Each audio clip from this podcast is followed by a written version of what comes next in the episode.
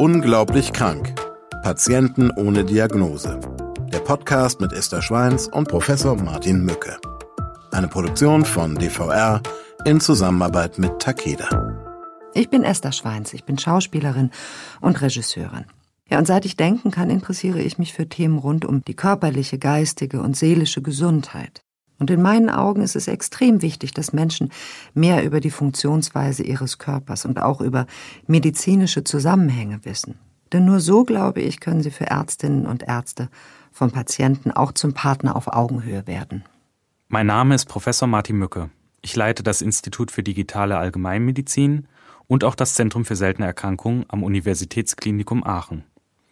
Ich behandle Patientinnen und Patienten mit rätselhaften und oft quälenden Symptomen.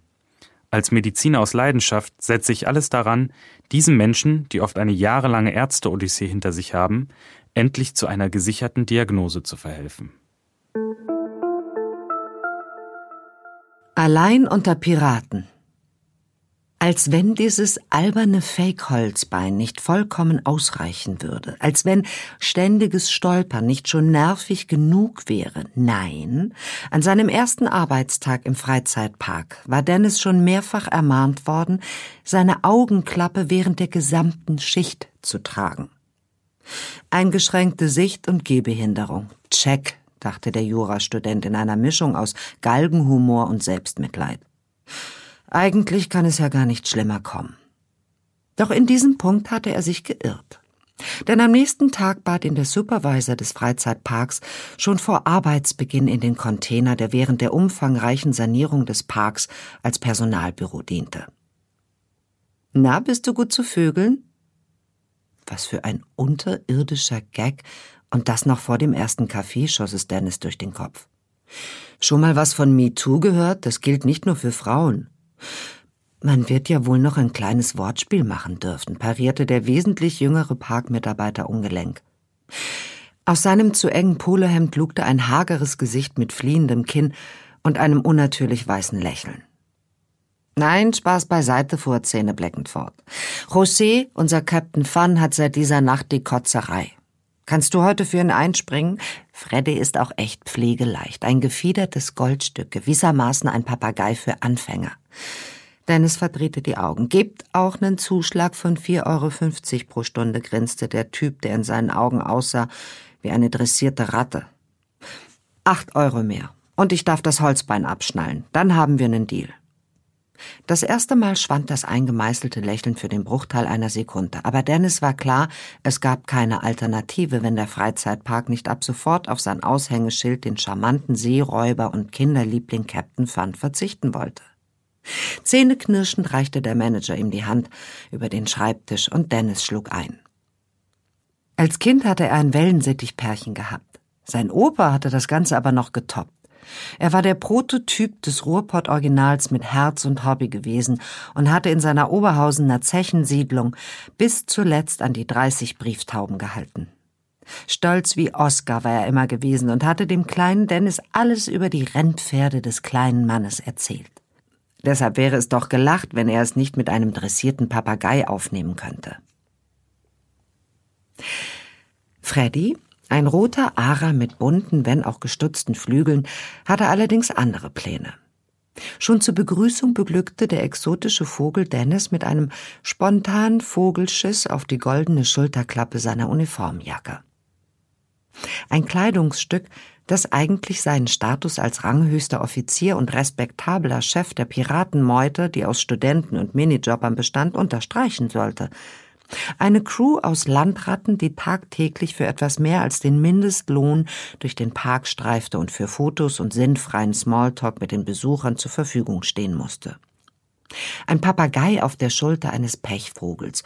So musste es ausgesehen haben, als der Ara dann auch noch mitten im Gespräch mit einer Besucherfamilie aus der bayerischen Provinz seinen Schnabel in Dennis Wange versenkte und ihm ein blutiges Andenken an seine Beförderung verpasste. Er und dieses aggressive Federvieh würden keine Freunde mehr werden, so viel stand fest. Als ihn dann zwei Tage später eine Catering-Agentur für einen gut bezahlten Job als Kellner auf einem exklusiven Event anfragt, schmeißt Dennis die Augenklappe auf den Tisch seines Vorgesetzten wie ein suspendierter Hollywood-Cop seine Dienstmarke. Er lässt sich ausbezahlen und verlässt vorbei an der riesigen stählernen Achterbahn den Funpark. Von diesem peinlichen Job würde er noch nicht mal seinen Eltern oder besten Freunden erzählen. Nur eine Woche später wacht Dennis mit starken Halsschmerzen auf. Oh, bitte, keine Grippe, ist der erste Gedanke, der ihm durch den Kopf schießt. Denn einige Tage später ist er über seinen neuen Auftraggeber als Kellner für die Aftershow-Party einer internationalen Filmpremiere gebucht.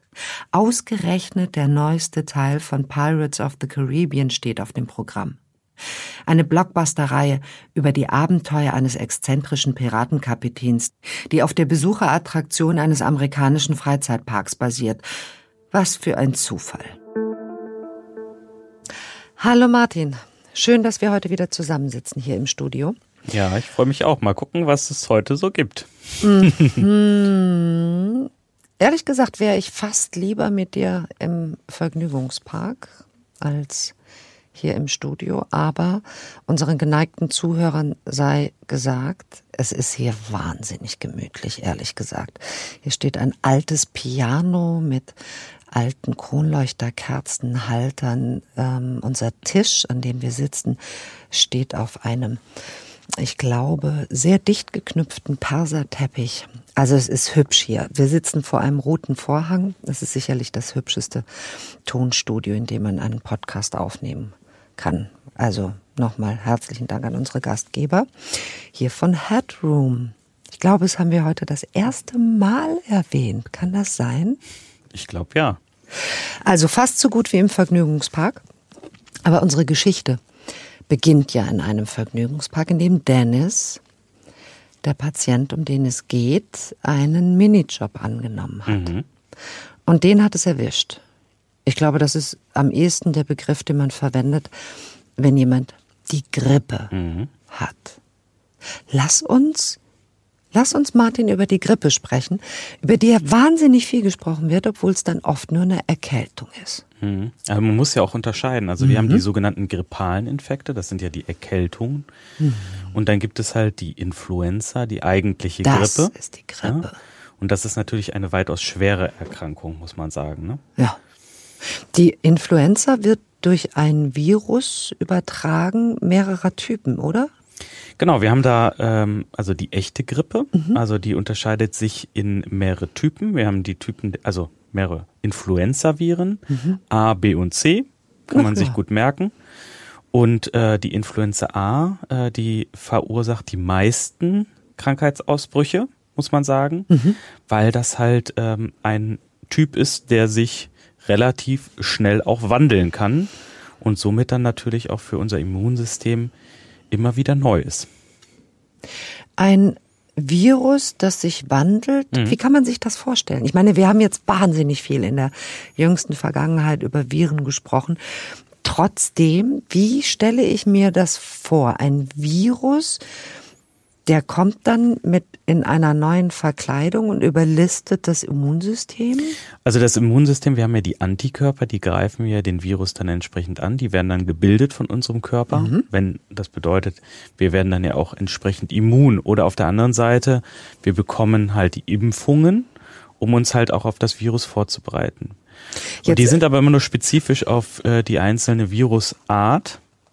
Und ähm, wenn, die, wenn dieser Virus dann mutiert, dann ähm, schützt er sich quasi vor unseren Antikörpern, also vor unserem eigenen Immunsystem und kann dann auch wieder sein Unwesen treiben, wenn man das so plastisch erklärt. Mhm. Das heißt, eine Impfung ähm, ähm, be bereitet dann auch immer nur auf den jeweils, auf die jeweils bekannte Art des Viruses vor. Ganz genau. Und da muss man halt entsprechend auch gucken, äh, welcher Virusstamm ist zu erwarten nächstes Jahr beispielsweise. Mhm. Das wissen wir ja mal, weil irgendwo ist ja immer Winter auf dem Planeten. Und äh, da sind dann ja die entsprechenden äh, Virusvarianten schon unterwegs. Und dann können wir uns dann hier auch in unserem Breitengraden darauf vorbereiten mit den entsprechenden Impfungen. Das Influenza-Virus mag nicht so gerne hohe, hohe Temperaturen oder warum äh, äh, steckt man sich speziell im Winter an? Außer dass dann natürlich Menschen näher zusammen genau, sind. Genau, einmal das. Also äh, es ist, ist ja einfach so, man ähm, das äh, Leben ist vor allen Dingen auch in, in Innenräumen dann zu dieser Zeit. Ähm, ja, es ist kalt, ja, und man ist dann auch mit mehreren Personen in Räumen unterwegs und sonst im Sommer hast du ja auch die Möglichkeit, dass man einfach draußen unterwegs ist, dass man auch die Abstände wahrt, dass äh, die Luft um einen rum ist und mhm. das äh, reduziert dann auch die Wahrscheinlichkeit, dass man sich dann entsprechend ansteckt. Influenza wird durch Tröpfcheninfektion, also Husten, Niesen. Mhm, insbesondere, ne? Also das Husten, Niesen äh, ist eine Tröpfcheninfektion, äh, die Influenza und ähm, auf der anderen Seite muss man auch sagen, ähm, geht aber auch die Möglichkeit über Hand-zu-Mund-Kontakt. Ne? Mhm. Also das ist ja was, was wir jetzt auch durch Corona gelernt mhm. haben. Also man begrüßt sich ja nur noch auf Abstand und auch nicht mehr mit Handschlag. Ähm, ja, und ähm, das ist natürlich auch ein Übertragungsweg.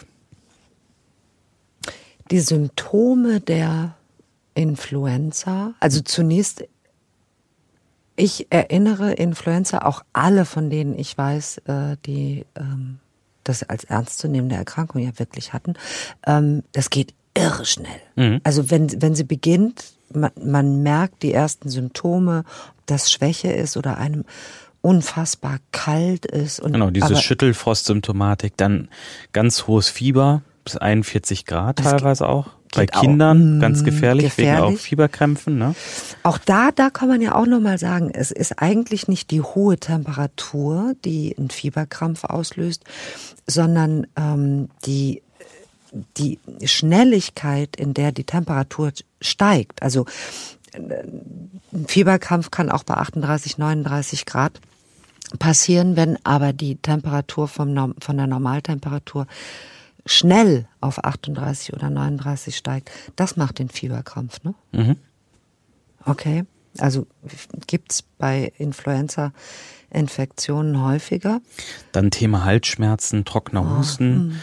Ähm, ganz klassisch, ähm, das berichten ja die meisten Patienten, einfach Kopf-, Muskel-, Gliederschmerzen, auch so ein Thema. Ne? Äh, das starke allgemeine Krankheitsgefühl, ne? Kann man sich auch gut vorstellen, Appetitlosigkeit, starke Müdigkeit. Und dann äh, gibt aber auch noch so andere Symptome, die auftreten können. Also neben dem Schnupfen auch Durchfall oder Erbrechen. Mhm. Ne? Und äh, gelegentlich, wenn das jetzt äh, sehr akut ist, können natürlich auch Atembeschwerden dann auftreten. Mhm. Und dann wird's wirklich gefährlich. Dann sollte man auch gucken, dass man möglichst sich bei einem Arzt vorstellt. Ja, also eine echte Grippe ist, wer es schon mal hatte, der weiß, dass man wie, ja, man fühlt sich wie von einer Dampfwalze überrollt. Deswegen. Und das dauert auch eine Zeit, ne? Ja. Also deswegen müssen wir auch darauf hinweisen, das ist kein Spaß. Die meisten sagen so, ach, ich bin ja gesund, da mhm. passiert mir nichts. Ich muss mich nicht impfen lassen, aber bitte, liebe Zuhörerinnen und Zuhörer, bitte lasst euch impfen. Ähm, es ist wirklich kein Spaß, diese Grippe, die echte Grippe durchzumachen. Mhm. Ich habe mich ja noch nie gegen Grippe impfen lassen, impfen lassen, impfen. Ich sag's ja, guck mal, was ich dir heute mitgebracht habe. Wenn man die Grippe hat, was kann man denn tun? Also das, was man auch bei den anderen Erkrankungen macht, äh, Ruhe, gucken, dass man den bei hohen Fiebertemperaturen auch Fieber senkt. Mhm. Ne? Und dann bitte äh, nicht draußen irgendwo rumlaufen und noch weitere Leute anstecken. Also gleiches, was wir auch bei Corona einhalten. Ähm, aber mit so einer echten Grippe, ganz im Ernst, kann man eigentlich du, auch gar nicht. Ja, aber es gibt ja immer Leute, die schleppen sich trotzdem überall hin, ne, weil mhm. sie dann mhm. irgendwelche Verpflichtungen haben und mhm. probieren das dann durchzuziehen mit stärksten Muskel- und Gelenkbeschwerden, ja. Mhm. Und äh, das funktioniert halt nicht. Jetzt hat man in den letzten Jahren von äh, Medikamenten gehört. Ähm, das sind Neuramidase-Hämmer, sage ich das richtig? Genau, das ist, äh, die blockieren die Freisetzung äh, der ähm, gebildeten oder neu gebildeten Viruspartikeln Aha. aus den bereits infizierten Zellen ne, und hemmen so dann äh, die Vermehrung dieser Influenza-Viren mhm. und senken die Viruslast im, mhm. im Endeffekt. Und da muss man sagen, ähm, das funktioniert ganz gut, aber da gibt's halt auch nur eine Zeit, in der man die einnehmen kann. Das muss ziemlich am Beginn sein, ne? Genau, innerhalb der ersten zwölf Stunden, allerspätestens innerhalb der ähm, ersten 48 Stunden. Wie soll man sich denn sicher sein, dass es äh, ein Influenza-Virus ist? Also es gibt ja die äh, Influenza-Schnelltests, also dass man das auch feststellen kann. Aha. Und da sollte die man. haben wir aber nicht zu Hause, ne? Dafür muss nee, man zum Arzt der, gehen. da gehst du zum Arzt und dann Mhm. wird das halt äh, getestet, ne? Ob äh, du tatsächlich eine Viruserkrankung aus Mhm. diesem Stamm hast. Und Aber dann heißt es ja noch lange nicht, dass der Arzt, also mir ist das, ich kenne eigentlich niemand, dem ähm, so eine Medikation empfohlen worden ist. Würde man die, würde ein Arzt die Medikation oder die Gabe, Einnahme von diesen Medikamenten empfehlen, wenn es eine Vorerkrankung gibt? Sowas kann ich mir das genau, so also vorstellen. äh, wenn du halt jemanden hast, äh, Mensch mit außergewöhnlich schweren Erkrankungen, Aha. ne, oder ähm, äh, die halt auch direkt schon zu Beginn sch- sehr, sehr schwere Symptome aufweisen von der Influenza, Schwangere, ähm, Kinder, ne, also so diese Risikogruppen. Und dämpft dieses, äh, dämpfen diese Medikamente den Verlauf der Erkrankung? Weil maßgeblich verkürzt am Ende des Tages wird. Vielleicht einen Tag oder so verkürzen die die, aber die Mhm. Symptome können halt abgeschwächt werden, weil man einfach die Viruslast senkt. Ne? Und ähm, haben diese Medikamente Nebenwirkungen? Denn sonst würde ich mir denken, das würde man ja jedem empfehlen. Wie alle Medikamente. Also jedes Medikament kann Nebenwirkungen aufweisen. Mhm. Und so ist das halt auch bei den äh, Neuramidase-Hämmern. Ne? Weshalb man nicht jedem Patienten sagt, Mensch, hab das doch zu Hause und im Fall, wenn du dich nach Grippe fühlst, nimm's. Deshalb Genau. tut man das nicht. Okay, wir hören weiter. Nach einer heißen Dusche macht sich Dennis auf in die nächste Apotheke, wo er sich mit Rachenspray und Halstabletten eindeckt. Er kann diesen Job nicht absagen, dazu ist er zu begehrt und zu gut bezahlt. Wenn er bei diesem Event abliefert, wird ihn die Agentur sicherlich immer wieder anrufen. Vielleicht gelingt es ihm sogar auf diese Weise, die letzten Semester zu finanzieren, ohne ständig seine Eltern anzupumpen und sich dann deren Vorträge über ein eigenverantwortliches Leben anzuhören. Zugegeben, schnell studieren sieht anders aus als in seinem Fall. Aber sein Vater lebte während des Studiums schließlich auch noch zu Hause und musste sich nicht mit einem Papageien auf der Schulter zum Affen machen. Die ganze Woche über geht es Dennis elend, und es scheint keine Besserung in Sicht. Als dann der große Abend näher rückt, gesellen sich zu den Halsschmerzen und dem trockenen Reizhusten, die Dennis mit seinem Arsenal aus Lutschtabletten, Spray und Halsbonbons bisher unter Kontrolle hatte, auch noch starke Gliederschmerzen und erste Anzeichen von Übelkeit. Doch der Point of No Return ist längst überschritten und er muss das Ding jetzt durchziehen. Niederlage ist keine Option und eine derart kurzfristige Absage würde ihm alle Chancen auf weitere Jobs verbauen. Vollgepumpt mit Erkältungsmedikamenten und statt im Piratenkostüm im edlen schwarzen Anzug steht Dennis die ersten Stunden des Abends zugedröhnt bis zu den Haarspitzen irgendwie durch und niemand schöpft Verdacht. Doch kurz vor Ende seiner Schicht spitzt sich sein Zustand zu. Denn nun wird ihm plötzlich speiübel und er erbricht sich heimlich auf der Toilette. Wahrscheinlich eine Reaktion seines schon immer empfindlichen Magens auf all die Medikamente der letzten Tage beruhigt sich Dennis und beißt die Zähne zusammen. Wenig später sitzt er gebeutelt von schier unerträglichen Schmerzen im Taxi nach Hause. Nachdem er sich ein weiteres Mal erbrechen musste, lässt sich der junge Mann auf sein Bett fallen und gleitet innerhalb weniger Minuten in einen unruhigen und nicht erholsamen Schlaf. Mehrmals in dieser Nacht wird Dennis wach. Er hat Schüttelfrost und es fühlt sich an, als wäre sein Brustkorb zu klein für seine schmerzenden Lungen. Auch die Übelkeit hält unvermindert an, auch wenn er sich mittlerweile nicht mehr erbricht, sondern stattdessen unter starken Magenkrämpfen leidet, die den jungen Mann sich wie in einer Agonie krümmen lassen. So, wir unterbrechen jetzt hier Dennis Geschichte gar nicht, weil es, äh, weil wir große neue Erkenntnisse gewonnen hätten, sondern weil Dennis, wie das ja eigentlich fast jeder tut, der solche Symptome hat, also Halsschmerzen oder Schnupfen oder ein anderes kleines Zipperlein, Wehwehchen, mhm. ähm, man schaut in die Hausapotheke, was man so hat, oder man geht eben zur Apotheke und äh, besorgt sich kleine Helferlein. Du sprichst hier dieses Thema der äh, Selbstmedikation an. Self-Medication. Ja, und das ist wirklich ein Thema auch in der in der Hausarztpraxis, muss man sagen. Also ganz viele Patienten greifen tatsächlich in die Schublade und das sind jetzt nicht nur die frei verkäuflichen Medikamente, das sind manchmal auch die Medikamente, die Oma oder Opa mal genommen haben, die man ja noch so in der Schublade hat, die auch verschreibungspflichtig sind. Und da ist die Grenze. Ich glaube, genau. da Nein, ist die Grenze. Nicht nur da. Also man muss einfach sagen, auch die frei verkäuflichen Mittel, dazu gehören ja auch die Standard-Schmerzmedikation, ja. Mhm.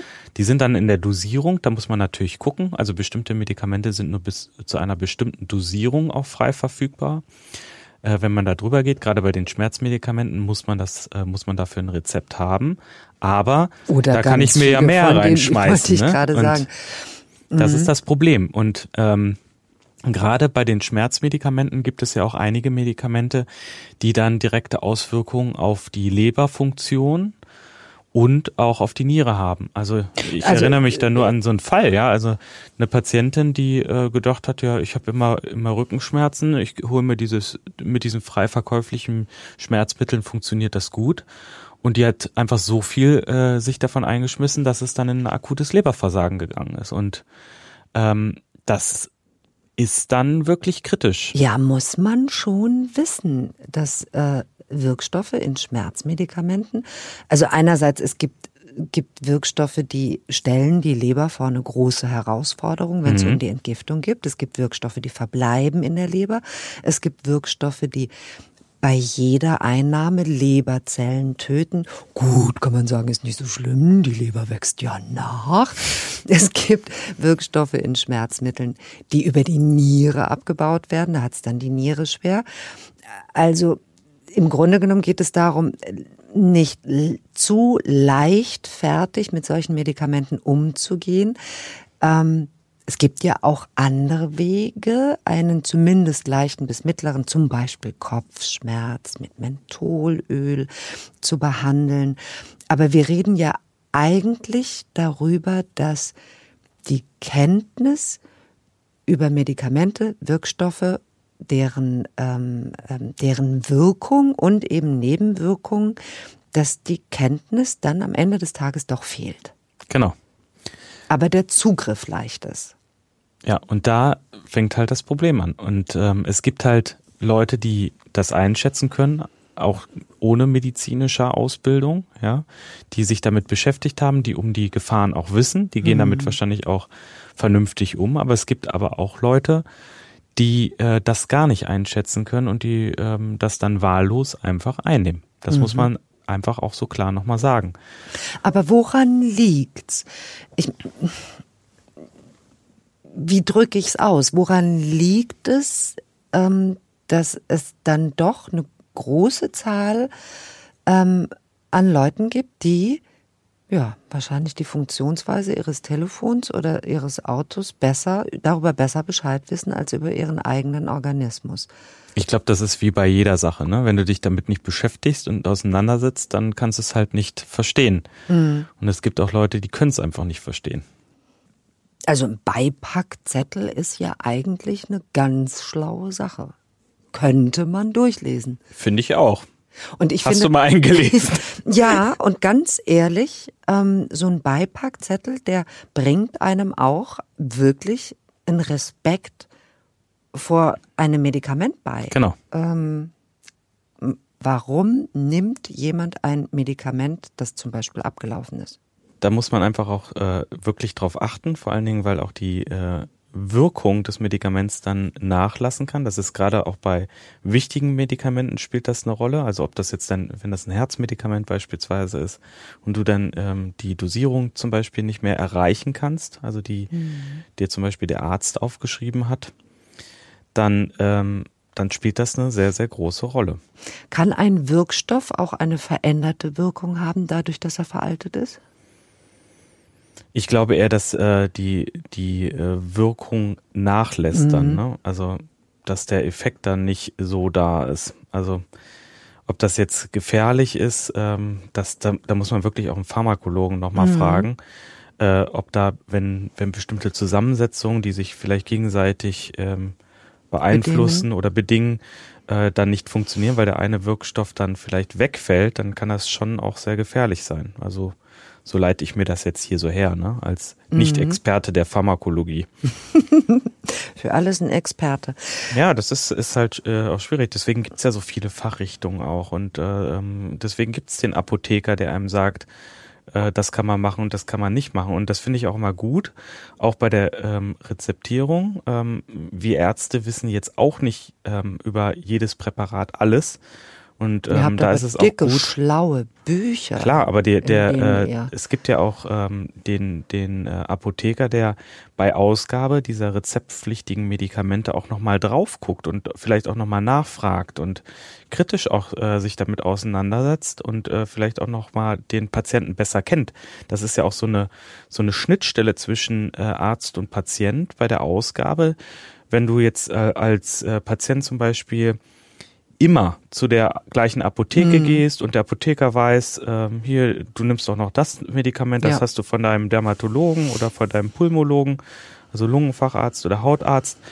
Ähm, und der erkennt dann, dass da plötzlich irgendwelche ähm, Interaktionen sind, die vielleicht auch gar nicht in der, in der Hausarztpraxis oder so bekannt sind. Das gibt's mhm. ja alles. Dann ähm, finde ich das schon sinnvoll, dass dazwischen auch nochmal ein Rezept steht. Also wenn man es nochmal von der Seite be betrachtet. Ne? Ja, überhaupt, dass du äh, Apotheker, Apothekerinnen jetzt ansprichst, vor denen ich wirklich allergrößten Respekt habe. Ähm, ich habe es tatsächlich erlebt, dass ich in äh, der Apotheke stand und eine ältere Dame vor mir ähm, ihr Rezept abgab. Und da war es passiert, dass äh, Kardiologe und Hausarzt, dass es keine Abstimmung gegeben hatte und dass der Apothekerin aufgefallen ist, dass sie sagte, das sind aber jetzt vier Entwässerungsmedikamente, die Sie jetzt hier haben. Da läuft aber was schief. Das kann nicht sein. Da müssen wir aber noch mal und, dass die, und die rufen dann auch in der Praxis genau. an, ne? Und das ja. ist ja ist ja das gut und äh, ver, äh, vergewissern sich nochmal, dass das richtig ist und ja. auch gewusst wurde und ähm, ja, also ein Hoch auch auf die Apotheker. Mhm. Ja, und besser immer nochmal nachfragen wenn es um Medikamente geht. Ich meine, auch früher, wenn es um Kräuterheilkunde geht, da ist man ja auch zum Fachmann gegangen, weil auch da, wir haben es schon oft erwähnt, die Dosis macht das Gift, also die Dosis macht die, macht die Heilung oder macht das Gift, auch da kann man sich vertun. Aber wir hören jetzt erstmal, wie es mit Dennis weitergeht. Am nächsten Morgen klingelt es Sturm, und als Dennis endlich die Augen aufschlägt, blickt er in das erschreckte Gesicht seines Vaters, der sich mit einem Ersatzschlüssel Zutritt ins Einzimmer-Apartment verschafft hat. Mensch, Junge, was ist denn mit dir los? Wir waren doch zum Frühstück verabredet. Du siehst ja aus wie der Tod. Dennis antwortet mit einem spastischen Hustenanfall und schnappt wie ein Ertrinkender nach Luft. In seinem Brustkorb rasselt es laut vernehmbar. Wortlos und ohne eine weitere Sekunde zu vergeuden, hilft sein Vater dem noch immer in seiner Abendgarderobe gekleideten Dennis aus dem Bett hoch, buxiert ihn ins vorm Haus geparkte Auto und fährt mit ihm in die Notaufnahme des nahegelegenen katholischen Krankenhauses. Es ist Sonntagvormittag und der Wartebereich ist gut gefüllt. Doch als die erfahrene Mitarbeiterin an der Pforte die beiden Männer sieht, der ältere von ihnen den jüngeren stützend, ruft sie sofort zwei Krankenpfleger heran, die Dennis auf eine Trage legen und ihn in einen freien Behandlungsraum rollen. Nur wenige Minuten später erscheint der Stationsarzt. Er ist sich augenblicklich des Ernstes der Lage bewusst und ruft über sein Diensthandy die Oberärztin hinzu. Als sie Dennis mit Hilfe eines Pflegers entkleidet haben, beginnen sie den jungen Mann körperlich zu untersuchen und führen einen Ultraschall durch. Schnell wird klar, dass es sich hier nicht um einen einfachen grippalen Infekt oder eine Magen-Darm-Grippe handelt. Denn neben einer geschwollenen Leber und einer ebenfalls erheblich vergrößerten Milz ist es vor allem das rasselnde Geräusch im Brustkorb, was den beiden Medizinern neben dem schlechten Allgemeinzustand ihres Patienten große Sorgen macht. Denn es wird geröntgt. Und die Aufnahme bestätigt die schlimmsten Befürchtungen. Auf dem Röntgenbild sind auch großflächige Schatten auf seiner Lunge zu erkennen, die, gepaart mit der akuten Atemnot und den anderen Symptomen, auf eine schwere Lungenentzündung hindeuten. Nach einer arteriellen Blutgasanalyse ist außerdem schnell klar, Dennis Lunge schafft es nicht mehr alleine, seinen Körper ausreichend mit Sauerstoff zu versorgen. Die Ärzte entschließen sich umgehend zu einer Intensivtherapie. Dennis erhält ohne weiteres Federlesen ein Narkosemittel und wird intubiert. Noch bevor die erste Stunde der Krankenhausbehandlung vorbei ist, wurden Dennis schon mehrere Röhrchen Blut für Laborproben und mikrobiologische Untersuchungen abgenommen. Darüber hinaus wurden ihm diverse Infusionen mit Flüssigkeit und Antibiotikum verabreicht. Der schwer kranke Patient wird nun, versehen mit einem Schlauch in der Luftröhre und dicken Venenverweilkanülen in den Armen, auf die internistische Intensivstation verlegt. Leider kann auch sein Vater in den Gesprächen mit den behandelnden Ärzten keinen zielführenden Hinweis auf bekannte Vorerkrankungen oder eine außergewöhnliche Exposition gegenüber gesundheitsgefährdenden Keimen oder Toxinen geben. Dennis Zustand ist noch immer sehr kritisch, da das Antibiotikum nicht richtig anschlägt und keine der angelegten Blutkulturen einen Hinweis auf die Art des Erregers gibt. Doch dann erhält die Station einen entscheidenden Telefonanruf, der alles verändert. Im Infektionsschutzgesetz ist festgelegt, dass der Erregernachweis im Fall einer Ornithose meldepflichtig ist, sofern der Hinweis auf eine akute Infektion besteht. Aus diesem Grund meldet sich Dr. Laurenz S., der Amtstierarzt des für den Bezirk zuständigen Veterinäramts nach Rücksprache mit der Personalabteilung des Parks mit einer ebenso schockierenden wie für die behandelnden Ärzte wichtigen Nachricht im Krankenhaus. Kurz zuvor hat Dr. S. in den Blutproben eines gemeldeten, ohne vorherige Anzeichen einer Erkrankung veränderten ARA-Männchens Ornithose-Erreger nachweisen können. Diese im Volksmund auch heute noch fälschlicherweise Papageienkrankheit genannte meldepflichtige Zoonose stellt eine Infektion mit Chlamydien dar und wird heute nur noch selten auf den Menschen übertragen. Sie kann dann aber, wie in Dennis Fall, zu schweren Verlaufsformen bis hin zum entzündlichen Befall von lebenswichtigen Organen wie der Lunge, des Herzens oder auch des Gehirns führen. Immer noch, wenn auch nur bei weniger als einem Prozent, besteht dann das Risiko von tödlichen Komplikationen. Wie sich herausstellt, handelt es sich beim gestorbenen Papagei um Freddy aus dem Freizeitpark.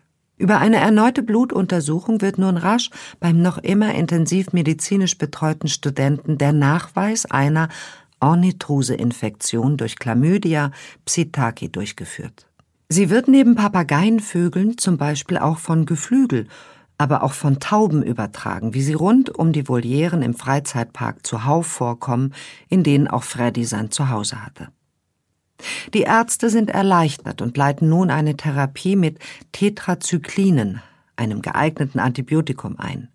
Da diese Therapie besonders gewissenhaft eingehalten werden muss, weil sich auch bei einer vorzeitigen Absetzung der Medikamente eine Resistenz gegen den Wirkstoff entwickeln kann, wird Dennis, nachdem er nicht mehr beatmungspflichtig ist, stationär aufgenommen.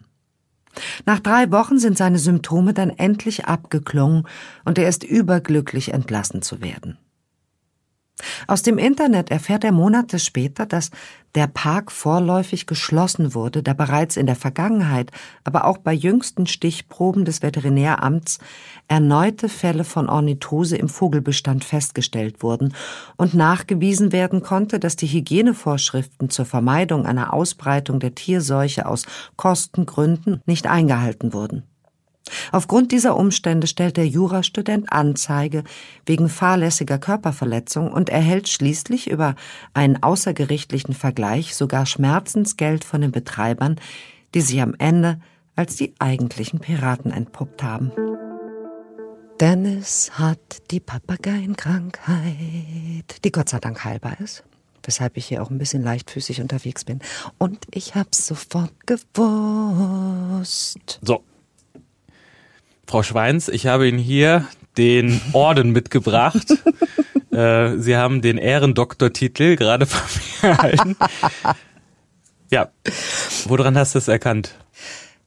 Ehrlich gesagt hatte ich leise Vermutungen schon, als der Papagei das erste Mal genannt wurde, denn ich werde sofort hellhörig, wenn es um Vögel geht. Und ich bin diejenige, wenn jemand einen Vogelschiss abbekommt, ja? Und ein anderer sagt, hey, macht nichts, das bringt Glück bin ich schon längst mit einem Tempotaschentuch oder irgendwas Greifbarem an dem Menschen dran, ob ich den kenne oder nicht, halte dem die Hände fest und sage, nicht anfassen. Das muss sofort weggewischt werden. Ziehen Sie Ihre Jacke aus oder Pullover, was auch immer. Meinen Kindern reiße ich die Kleider vom Leib, es werden die Hände gewaschen und desinfiziert. Denn die Mutti kannte mal einen. Das muss 36 Jahre her sein. 36, 37 Jahre her. Ein Mitschüler hatte die Papageienkrankheit. Allerdings hat die Diagnose sehr lange gedauert und der Junge war wirklich unglaublich krank und zwar über Monate. Das Ganze sah erst aus wie, äh, wie eine Grippe, mhm. ähm, die fast überwunden schien und dann wurde daraus diagnostiziert wurde, ich erinnere mich an pfeifersches Drüsenfieber, Verdacht auf multiple Sklerose, weil eine Gesichtslähmung dazu kam. Ähm, und äh, also der im Krankenhaus war, auch eine lange Zeit, bis dann irgendwann, und da hörte ich auch überhaupt das erste Mal über Chlamydien und darüber, dass äh, diese Chlamydien von Vögeln übertragen werden können. Und tatsächlich erinnerte sich die Mutter daran, dass äh, der Junge unter dem Balkon stand, auf dem eine Taube saß und äh, äh gekotet hat äh, auf die Schulter ihres Sohnes. Und man das eben leichtfertig, weil man darüber nichts wusste, äh, äh, leichtfertig, boah, die Jacke landete in der Wäsche und damit war die Geschichte auch vergessen. Das passiert ja eigentlich auch in den Großstädten schon häufiger. Also wenn du zum Beispiel mhm. hier, wir nehmen ja hier in Köln auf, durch die Stadt ja. gehst, hast du ja schon äh, auch viel Kontakt mit Tauben. Ne? Mit Tauben und Taubenkot. Denn auch das weiß ich, ähm, auch das Einatmen von äh, aufgestäubtem Kot, also ne, äh, Vogelkot, der, der auf der Straße liegt, durch den gelaufen wird, wenn man das inhaliert, kann man sich auch infizieren, oder? Genau, und vor allen Dingen, äh, da sind ja auch die, die äh, Vogelzüchter, also dazu gehören auch Hühnerzüchter beispielsweise, ne? Und das mhm. ist äh, tatsächlich auch eine anerkannte Berufskrankheit, wenn da was passiert. Ornithose. Ornithose, ja. Und ganz wichtig, es gehört zu den meldepflichtigen Erkrankungen. Also wenn ein Patient infiziert ist, muss der Arzt das Gesundheitsamt über die Diagnose dann auch entsprechend informieren. Damit man zurück, möglicherweise zurück äh, verfolgen kann, woher das es, kommt. Wo es zur Ansteckung kam. Und das hatten wir hier ja auch in dem Fall. Was ich ähm, was ich erinnere und berichtige mich, stimmt ist, dass ähm, Chlamydien auch deshalb äh, äh, so biestig sind, weil die die Orte im Körper wechseln, also wo sie infizieren, dass sich durchaus eine Infektion zurückziehen kann und dann an einem anderen Ort wieder ausbricht? Also es gibt bei bestimmten Chlamydieninfektionen auch, dass die immer wieder ausbrechen, ähm, diese, mhm. diese lang anhaltenden chronischen Erkrankungen. Es gibt ja auch nicht nur äh, die, ähm, also es gibt ja mehrere Chlamydienarten mhm, tatsächlich ja. auch, ne?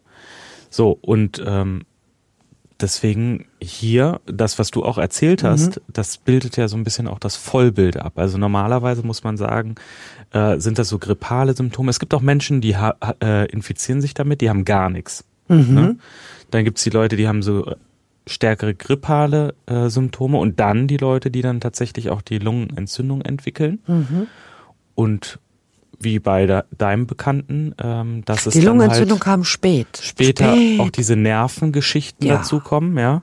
Das ist ja dann schon so so ein bisschen äh, mehr als das Vollbild. Also es gibt da Nerven, zentrale Nervensystem, das dann mit Bewusstseinsstörungen dann entsprechend mhm. reagiert oder auch Herzmuskelentzündungen oder Herzbeutelentzündungen, die auftreten mhm. können.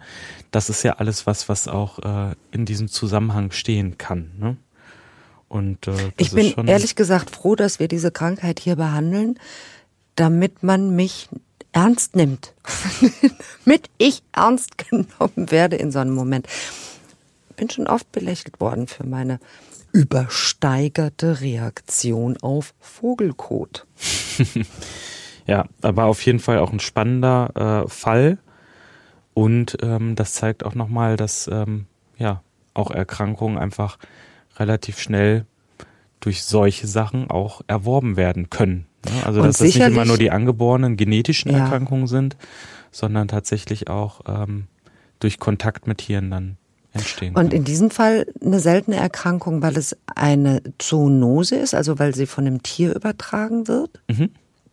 Weil das nicht so häufig vorkommt. Ja, also du, du hast es ja auch äh, angesprochen, also mhm. vor allen Dingen dieser zeitliche Aspekt. Früher war das deutlich häufiger als heute. Wir haben jetzt auch ein äh, deutlich kontrollierteres Gesundheitswesen, also mhm. äh, auch mit der Meldepflicht, das spielt eine Rolle. Dann aber auch die, äh, das Thema der Veterinärmedizin, dass halt auch äh, Züchter kontrolliert werden. Mhm. Also nicht die Züchter, sondern die Tiere der Züchter. Mhm. Und ähm, das, das spielt schon eine Rolle, dass sich halt auch diese Zoonosen ähm, ja weniger ähm, heftig ausbreiten in Deutschland. Ne? Und ist jetzt Ornithose, diese Erkrankung, ein Grund, warum auf Geflügelfarmen äh, Antibiotika ins Futter gemischt werden?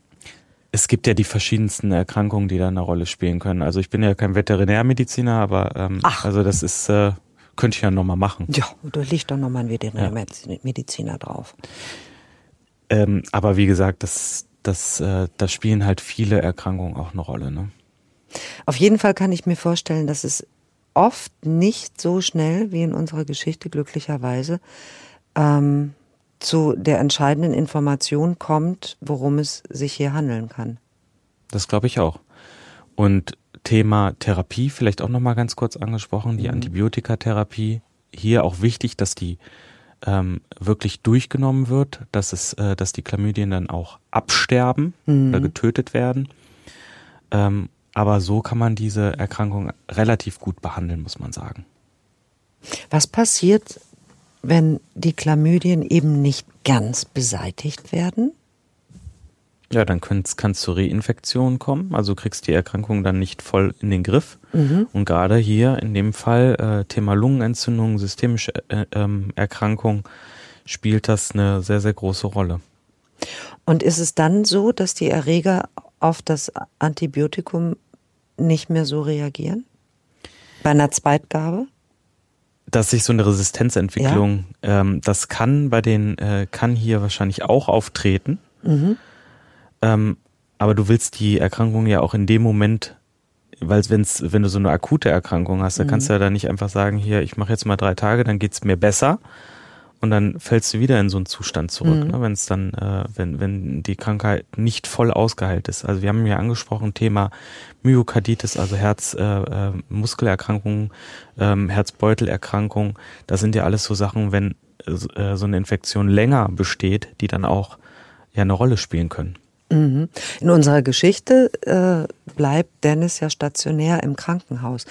Aber normal ist das ja auch nicht. Normalerweise gehen ja Patienten dann eben mit ihrem Antibiotikum nach Hause und genau. werden darauf hingewiesen, dass sie es durchnehmen müssen. Und dann wird wieder Fall. kontrolliert. Es mhm. kommt halt drauf an, wie es dir geht. Wenn, wenn du halt jetzt nicht in einem Zustand bist, äh, wo du nach Hause gehen kannst, weil es einfach schon äh, so weit fortgeschritten ist, eine mhm. Erkrankung, dann sollte halt auch ein Patient stationär beobachtet werden. Und ähm, wenn eine Krankheit wie diese meldepflichtig ist, bedeutet das dann auch, dass der Patient äh, sich wieder melden muss und als gesund erklärt werden muss? Es kommt auf die Erkrankung tatsächlich an. Ne? Und hier ist es, glaube ich, einfach nur meldepflichtig. Und ähm, da musst du jetzt nicht über die Gesundung dann berichten. Ne? Also okay. es sei denn, das bricht jetzt hier in so ganz großen äh, Kohorten, also in, in der Bevölkerung dann aus und mhm. das spielt dann nochmal eine ganz andere Rolle.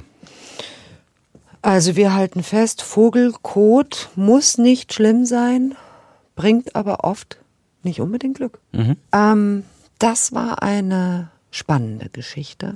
Ich freue mich schon wieder auf unser nächstes Treffen. Ich mich auch. Alles Gute für alle. Sie hörten Unglaublich krank Patienten ohne Diagnose. Der Podcast mit Esther Schweins und Professor Martin Mücke. Eine Produktion von DVR in Zusammenarbeit mit Takeda. Aufgenommen bei Headroom Sound Production in Köln. Die geschilderten Fälle beruhen auf realen Krankenakten. Sie sind jedoch zum Schutz der Persönlichkeitsrechte der Patientinnen und Patienten und aus Gründen der medizinischen Schweigepflicht anonymisiert und dramaturgisch bearbeitet. Die Inhalte und Aussagen des Podcasts ersetzen keine medizinische Konsultation. Sollten Sie geschilderte Symptome bei sich oder anderen wiedererkennen oder gesundheitliche Beschwerden haben, wenden Sie sich umgehend an eine Ärztin, einen Arzt oder in akuten Fällen an die Notaufnahme eines Krankenhauses.